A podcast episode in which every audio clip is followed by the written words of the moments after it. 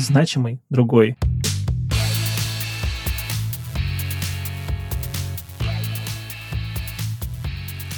Всем привет! Меня зовут Александр Ерофеев, и вы слушаете подкаст «Значимый другой». Подкаст о значимых людях с инвалидностью, работодателях и специалистах, развивающих инклюзивную культуру. Сегодня с нами Александра Челакова, прекрасная девушка с удивительной карьерой, которая вызывает приятные, добрые э, чувства зависти. Саш, привет! Спасибо, что к нам сегодня присоединилась. Привет, привет! Рада быть с вами. Меня зовут Александра Чулакова, и я расскажу вам сегодня о том, как с э, инвалидностью первой группы построить карьеру, найти хорошую и достаточно высокооплачиваемую работу, и расскажу о барьерах, которые очень просто преодолеть любому человеку, который это хочет сделать. Чтобы людям, которые нас слушали, понимать контекст, в рамках которого мы сегодня общаемся, расскажи немного о своей инвалидности, как она проявляется и чем мешает. А, Мое заболевание связано с э, ортопедией. У меня практически не работают руки и ноги. То есть это такие достаточно сложные поражения костей, мышц и суставов рук и ног. В целом у меня работает только голова, по сути. В общем-то, с этим как раз-таки связаны ограничения и, в принципе, в жизни, да, в там какой-то полноценной и в поиске работы, но я уже уверена, что если у тебя есть голова на плечах, если есть э, большое желание самореализоваться и стать полноценным человеком, то все по плечу. Главное — быть упорным и продолжать двигаться. Здорово, что голова работает отлично. А инвалидность, она была с детства? В какой ты училась школе? Да, у меня инвалидность с самого рождения. Я училась первое время, ну, там, начальные классы в школе-интернате, то есть там были в целом дети с ослабленным здоровьем, но не было каких-то тяжелых детей, тяжелых я имею в виду в плане опорно-двигательного аппарата. То есть это был там какой-то сколиоз, просто ослабленное здоровье и так далее. А потом с пятого класса я перешла на надомное обучение, потому что родителям было очень сложно меня сопровождать постоянно в школе. У меня все-таки были большие проблемы с передвижением. И, соответственно, вот было принято такое решение а, перейти на домашнее обучение. Я почему об этом спрашиваю? Сейчас активно обсуждается история инклюзивных классов, да, соответственно, классов, где учатся ребята с инвалидностью и без. Думала об этом, насколько это было бы для тебя интересно, удобно и насколько хотелось бы учиться в обычной школе, в обычном классе? В целом, мне кажется, самым главным вопросом и проблемой, скажем так, обучения ребенка с инвалидностью является ну, наличие или отсутствие общения с детьми. Соответственно, если ребенок полностью учится на, там, на домном обучении, да, он не может общаться с детьми в большом количестве, со своими сверстниками, да, то есть проходить все этапы становления, взросления и так далее. В целом, конечно, опыт инклюзивных э, классов, наверное, хорош, но у меня не было такой какой-то жесткой задачи именно учиться в школе, потому что, правда, ну я была завязана, скажем так, физически на своих родителях, потому что они тогда бы должны были находиться со мной 24 часа на 7, ну там, да, там, недавно, ну, хорошо, другое какое-то количество времени в школе, ну, это было для них каким-то ограничением, потому что, ну, это сложно. Ну, и для меня как-то тоже не сказать, что это супер комфортно. Ну, то есть не было какого-то ну, такого большого результата, скажем так, как вот получилось в моем случае. Помимо надомной школы я обучалась еще в музыкальной школе, то есть, соответственно, там 2-3 раза в неделю я ходила в музыкалку. И этого ну, количество времени мне было достаточно для того, чтобы общаться с детьми, и все было абсолютно нормально.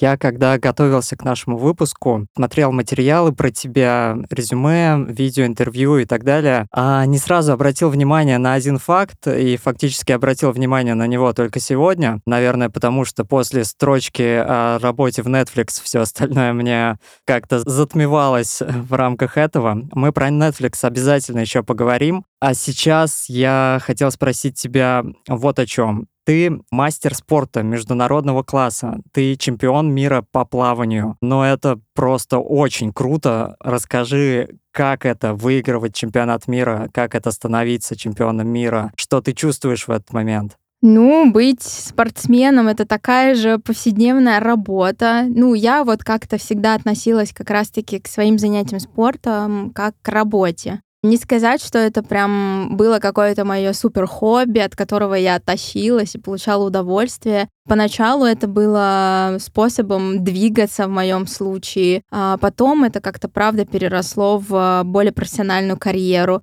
Это было интересно, было очень тяжело. Стать чемпионом мира классно, и в целом вот этот титул, он мне помогает по жизни очень-очень сильно. Потому что когда люди узнают, что я спортсменка и что ну, я достигла таких достаточно больших высот, то, ну, по-другому уже смотрят на тебя, уже понимают, что ты более какой-то более целеустремленный человек, может, более состоявшийся. Поэтому, конечно, спорт, ну, например, в моей жизни вообще сыграл очень большую роль. Что бы посоветовала ребятам, которые сейчас занимаются спортом, несмотря на инвалидность, а, и пытаются в этом развиваться? Продолжать заниматься, если это нравится, если это действительно приносит удовольствие или какие-то другие там материальные или там моральные факторы. Просто заниматься и кайфовать от этого. Супер. Параллельно, я так понимаю, ну, а уже после, видимо, чемпионства, работала в Паралимпийском комитете и параллельно с этим принимала решение о учебе в МГУ. Вот мне очень интересно было, почему МГУ и почему журфак, почему его выбрала. Ну, это было, получается, в начале фактически моей такой профессиональной спортивной карьеры. В 16 лет я начала именно вот как бы профессионально заниматься плаванием. И в 17 передо мной стал вопрос. Я заканчивала школу, и мне нужно было определяться, чем же заниматься дальше. Я абсолютно не хотела заниматься спортивной какой-то карьерой, ну, в плане того, чтобы там пойти учиться на тренера. Я понимала, что и с моими физическими особенностями этим заниматься, ну, будет сложно, и в целом как бы мне это не, не нравилось. Мне было абсолютно неинтересно. Но я решила, что ну, мне всегда было интересно общаться с людьми, смотреть телевизор. Я как-то с каким-то придыханием всегда смотрела программы новостные и э, как-то хотела быть похожими на людей, которые там за экраном. И э, в целом, ну, тоже профессия журналиста — это такая профессия, где нужно больше думать головой, разговаривать с людьми. То есть в целом э, эти навыки у меня очень хорошо были налажены, скажем так. И я решила пойти вот поступить в университет, связанный с журналистикой. В МГУ я пришла не сразу. Сначала два года я поучилась э, в другом вузе, но потом как-то так вот судьба меня привела в МГУ и показала, что даже человек с инвалидностью абсолютно спокойно может там учиться, и никаких преград не будет к этому, даже несмотря на то, что там были высокие ступени, и мне было сложно передвигаться по этажам факультета. Но журфак я вспоминаю как там, как самая, наверное, такая яркая часть моей жизни. У меня очень много осталось друзей с журфака, и правда, мое образование очень много что мне дало.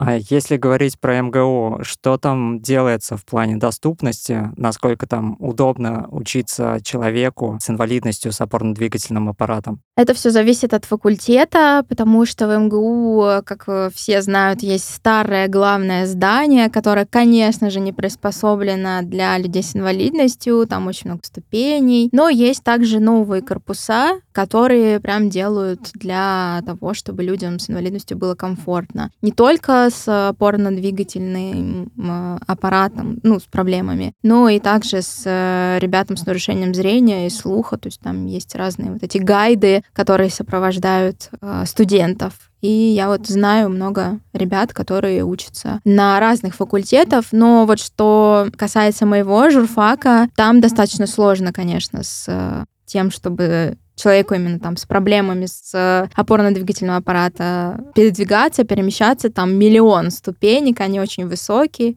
но слава богу, мне помогали, мне помогали и ребята, и преподаватели и мои родные, поэтому все прошло нормально 6 лет, пролетели просто как одна минута. После была работа уже в бизнесе, насколько понимаю, а видео компания, в которой начала работать уже профессионально, которая не была никак связана с некоммерческими структурами, социальными какими-то проектами. Как туда попала и насколько легко далась работа именно в бизнес-структуре? Мне всегда было интересно кино, и о видео это как раз-таки издание, интернет-сайт, рассказывающий о кино, о видео и э, смежных темах. Я еще тогда училась в университете, и это была такая как бы моя подработка. Не могу сказать, что видео стал каким-то там полноценным для меня опытом работы, но я работала там, наверное, года два, я уже не помню сколько, как журналист. Я ходила на пресс-показы, смотрела одна из первых э, кино, которое тогда еще у нас было, ну, как бы в активном развитии. Это было очень интересно. Я писала после просмотра разные рецензии, статьи, материалы. Ну, было интересно. Но это такой, мне кажется, вот именно в становлении моем более такой начальный какой-то этап. Не могу сказать, что прям в целом там как-то считаю, что он был очень профессиональным. Это больше такое было, как хобби по интересам. А в компании что-то делали в плане доступности? Знали наверняка о твоих каких-то а, ограничениях? А, да, знали, но это был такой как бы небольшой совсем бизнес. Мы работали на удаленке, и ну никаких таких сложностей не возникало. Понятно. Потом было Сколково, тоже интересно, тоже большой интересный проект, конечно, опять-таки бизнесовый, да, скорее. И после него ты ушла в Рой Перспектива, общественная организация инвалидов, работать с проектом «Кино без барьеров». Классный проект, конечно, я много, наверное, о нем знаю, и самому мне он тоже, конечно, очень нравится. Интересно скорее, почему после бизнеса решила уйти в некоммерческую организацию и в их проект?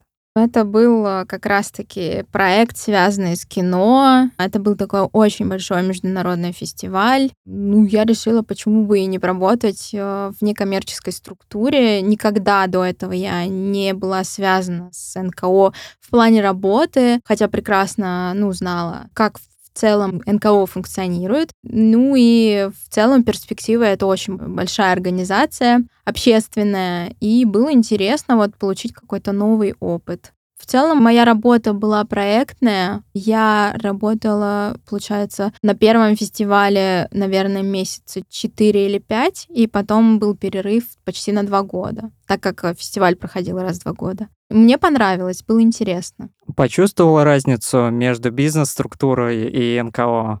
И в чем? Ну да, почувствовала разницу целом в подходе к коммуникациям и между людьми внутри команды и в целом в работе с подрядчиками, которыми мы проводили фестиваль. Не скажу, что мне как-то понравилась вся система работы в НКО вот конкретно в перспективе, ну, то есть это не какие-то там минусы, просто сама по себе организация как бы работает по определенным там форматам, да. Я как-то вот э, сравнивая даже со своим вот сейчасшним местом работы, я как-то, ну, вижу разницу, скажем так. После соответственно, да, после перспективы, когда закончились их проекты, если правильно я помню, был как раз-таки самый интересный работодатель, по крайней мере, для меня это точно, компания Netflix. И мне очень интересно, как ты вообще туда попала, как нашла такую работу и как смогла с ними стартовать. Да, с Netflix, конечно, было все очень интересно. Я как раз-таки заканчивала университет и писала диссертацию магистрскую на тему Netflix. И в тот момент, это был 2019, по-моему, год, было просто минимум информации про эту компанию, про ее участие на российском рынке. И когда я писала диссертацию, я была просто в такой сложной ситуации, просто отсутствие информации, правда. И просто случайно оказалось, что одна из моих знакомых работает в агентстве, которое как раз-таки обслуживает коммуникационные вопросы Netflix в России. Я так, ну, заинтересовалась ее работой, и спросила, нет ли у них там случайно какой-то вакансии. Как раз-таки у них уходила пиарщица, и мне предложили поработать, попробовать. Вообще понравится мне работать в агентстве или нет. Тогда как раз Netflix э, полноценно собирался выходить на рынок России, и мы как раз-таки готовили запуск платформы именно локализованной на русском языке. И это, правда, было очень интересно. Было очень много работы, было много коммуникаций с э, офисом из Европы. И в целом, а, вот э, сейчас я прекрасно понимаю вот эту разницу между работодателями иностранными и работодателями российскими в плане подхода к людям с инвалидностью. То есть, например, иностранные работодатели, они абсолютно, ну вот никакой разницы не видят в том, что там, не знаю, у тебя что-то там не так функционирует или ты что-то не можешь сделать физически. Ну, то есть э, на эти все вопросы абсолютно никто не обращает внимания, и если нужна какая-то помощь, просто помогают и э, не задают никаких там каверзных или ненужных вопросов. Наоборот, даже ну, позитивно, скажем так, относятся к тому, что там у тебя инвалидность. И в целом, а, так как я работала в агентстве с Netflix, то есть я не напрямую была их сотрудником, а агентство было на аутсорсе у Netflix, а я была частью этого агентства. И руководила этим агентством нашим, российским, тоже начальник э, из Британии. То есть наш руководитель был британец. И, соответственно, никаких вообще проблем, связанных с моей инвалидностью, ни разу не возникало. Если не брать инвалидность в расчет, какая разница в целом в коммуникации с европейскими коллегами? Как ее ощутила, как это преодолеть? Да вообще никакой разницы. Никто э, до того момента, как приехал из европейского офиса, даже не подозревал, что у меня там какие-то проблемы существуют в плане физическом. Поэтому разницы абсолютно никакой. Ну и в целом я всегда говорю и работодателям, и коллегам своим, что ну, ну правда, разницы в моей работе или в работе такого же человека, например, пиарщика, как я, но без особенностей здоровье абсолютно нет никакой. Отлично. Просто почему об этом спросил? Часто знакомые люди говорят о том, что при общении с европейским работодателем очень важно, как ты строишь с точки зрения эмоций, общения, коммуникацию, да, какой-то диалог. И то, что очень европейские коллеги не любят допустим, негатива, да, какого-то унылого, скажем, да, отношения к каким-то рабочим задачам. Но, может быть, тебя не касалось, потому что ты, в принципе, позитивно смотришь, да, на, на все вещи. Ну, у нас просто был такой креативный, правда, проект. Очень много красок и позитивных, и негативных было. И в целом а, постоянно сменялись эти краски. То есть были какие-то взлеты у нашего сервиса или какие-то кризисные ситуации. Поэтому не было просто, наверное, даже времени на то, чтобы там думать о какой-то эмоциональной составляющей. Все было абсолютно комфортно в коммуникации, я имею в виду. Ну, то есть э, проблем не было. Здорово. В целом все понятно относительно того, почему был уход из Netflix и относительно того, что Netflix а, не работает, да, сейчас на территории России. Здесь скорее интересно, что после них ты ушла снова в некоммерческую организацию, благотворительный фонд «Синдром любви». Почему такой выбор, как его сделала? После Netflix на самом деле у меня было еще одно место работы. В резюме в целом это тоже есть. Это было агентство, связанное тоже с производством кино с продвижением, скажем так, кинопродуктов. Я проработала в нем три месяца, и я скажу, наверное, что это был мой достаточно негативный опыт в плане какой-то инклюзии.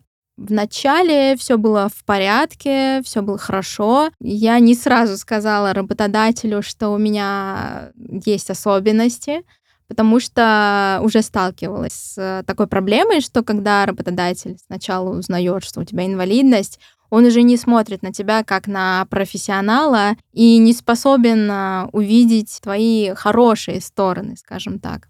Ну, то есть первое время я поработала на удаленке, наверное, недели две, все было отлично. И настало время приходить в офис. Все тоже в целом прошло нормально. Я предупредила своего работодателя, что у меня вот есть как бы особенности, которые на работу вообще никак не влияют. Работодатель скептически достаточно к этому отнеслась. Она, то есть, не обрадовалась тому, что я ее огорошила такой новостью. Хотя, вот, как бы, признаюсь, правда, я не вижу в этом ничего сверхъестественного. Пришла я в коллектив, в целом тоже все поначалу было нормально, они меня нормально восприняли, но просто сам по себе коллектив оказался такой достаточно сложный, абсолютно не терпящий конкуренцию, и через три месяца, ну, в общем, на самом деле просто работа сама по себе была очень тяжелая, просто full time с 8 утра до полуночи иногда, и огромный объем работы. На меня, скажем так, просто выпал. И, ну, мы как-то потом через какое-то время решили, что, наверное, мы не совсем подходим друг к другу. Я им не подхожу в плане того, что они бы хотели видеть меня чаще в офисе. С моей стороны это было бы, ну, может быть, реально, но, наверное, я уже хотела чего-то другого. Поэтому мы распрощались, и буквально через неделю я нашла себе, ну, даже не через неделю, через два дня, я согласилась попробовать стать частью НКО. Почему так получилось? То есть найти работу в НКО не так очевидно и не так просто, а как нашла ее и почему решила? На самом деле, как раз-таки, когда закончился Netflix, у меня было два оффера по работе. Это как раз-таки вот агентство, связанное с кино, и подвернулась вакансия фонда «Синдром любви». Ну, я скептически сама относилась, наверное, к работе в НКО. Не видела там какой-то то ли, ну, наверное, какого-то продвижения для себя, какого-то супер большого интереса. Я, можно сказать, даже, ну, внутри немножечко боялась, как бы это странно ни звучало, работать с людьми с инвалидностью, потому что я, ну, как-то привыкла уже работать, ну, с другими темами. И просто вот как бы отвернула эту вакансию. И когда уже поняла, что вот первое мое место работы, ну, я имею в виду вот э, агентство, оно мне не подходит, я написала снова в фонд, и, а, ну, так получилось, что их вакансия еще была свободна, и мы договорились встретиться. Ты говорила, что успешной кажется структура работы фонда, несмотря на то, что это не коммерческая организация. Расскажешь немного, что в этом плане нравится а, и как они строят работу успешно, а, несмотря на такой непростой сектор, да, третий сектор? Да, несмотря на то, что это НКО, наш фонд занимается поддержкой людей с э, синдромом Дауна, это достаточно такая тема, которая с точки зрения благотворителей не совсем комфортная в плане того, что наши подопечные — это люди, которым поддержка нужна в течение всей жизни. И здесь мне было интересно, как вообще коллеги строят работу в плане поиска там каких-то средств, грантов и развития программ, направленных на вот поддержку наших ребят. Мне понравилось в нашем фонде то, что как раз-таки подход к проектам очень бизнесовый. То есть э, помимо того, что да, мы действительно помогаем ребятам с синдромом, мы проводим внутри такие коммуникационные бизнес-процессы, которые, правда, помогают находить э, средства. То есть, ну, ну, я считаю, что это очень профессиональный подход. И это не просто там какое-то проектное выклянчивание денег, да, то есть это действительно наш фонд может предложить попечителям тоже определенный интерес, и за этот интерес э, намного интереснее работать, скажем так. Почему показалось сложно работать с людьми с инвалидностью, как это преодолело? Не знаю, у меня тоже есть какая-то такая внутренняя особенность. Я с самого детства всегда общалась с, как это сейчас принято называть, нормотипичными детьми, людьми, то есть я училась, например, в музыкальной школе, где не было людей с инвалидностью. В университете не было людей с инвалидностью. Я просто, ну, не привыкла к этому обществу, скажем так. Это плохо, наверное, нежели чем хорошо. И у меня была какая-то внутренняя боязнь людей с инвалидностью, ну, может быть, не совсем а, объяснимая, скажем так. Но как-то вот за время работы в фонде я так прониклась к нашим детям. Мне они безумно понравились. Понравились, во-первых, тем, что, ну, они все разные. У них нет какой-то такой скрытой злобы на людей, на мир, на обстоятельства, которые сейчас происходят. Они заняты совершенно, ну, не тем, чтобы как-то там, не знаю, заниматься обсуждением, анализом того, что происходит вокруг. Они больше сосредоточены на себе, на своих каких-то личностных, там, на эмоциях, да, на том, чтобы улучшить их э, жизненную ситуацию. И мне как-то показалось это очень близко. Ну вот даже в работе с ребятами у меня как-то начали стираться границы между ними и обычными детьми. Вот когда они, например, все вместе играют, например, в футбол, у меня вот стала стираться вот эта граница, что они не такие какие-то, что они чем-то не похожи, или у них там что-то функционирует не так, как у обычных детей. То есть, ну, это классно, я считаю. Но и ты в своей работе, как я понимаю, как раз-таки информированием и занимаешься, да, то есть э, преодолением вот этих стереотипов у большинства людей вокруг. Ну да, да, моя работа как раз-таки направлена на не просто на помощь подопечным, а именно на информирование общественных масс о том, что есть такая ну, я не знаю, я даже не могу сказать, что проблема, да, есть такая особенность. Люди с синдромом Дауна, что они абсолютно такие же интересные, необычные, многогранные, как и мы все. Отлично, спасибо тебе большое. Маленький блиц-опрос. Какой вуз лучший для обучения? Тот, э, куда ты хочешь пойти, о котором мечтаешь. Лучший наставник, преподаватель, куратор в твоей жизни? Это сложный вопрос. У меня очень много было преподавателей, которые прям по чуть-чуть, может быть, по ниточке, но добавляли э, в меня э, и в мою жизнь э, какого-то большого опыта. Топ-3 самых классных сайта или ресурса какой-то программы для обучения? Для обучения эм, Наверное, не скажу конкретно какие-то сайты, потому что я считаю, что каждый человек э, должен самообразовываться и точно не ограничиваться какими-то тремя сайтами или ресурсами. Я уверена, что их намного больше. Топ-3 лучших ресурса для поиска работы людьми с инвалидностью. Blueprint, ХХ, наверное, и эм, наверное, просто поиск самостоятельно, какой-то такой research по организациям, которые тебе интересны. Какую всем бы посоветовала книгу и почему именно ее? Книгу? А, ой, их так много. Это такой сложный вопрос. Опять же, все советы книг, они тоже основаны на определенном опыте. Не обязательно он будет релевантен для человека, который сидит напротив меня и слушает меня. Поэтому, наверное, книга, которая вот в данный момент времени предоставит э, какое-то наслаждение, скажем так.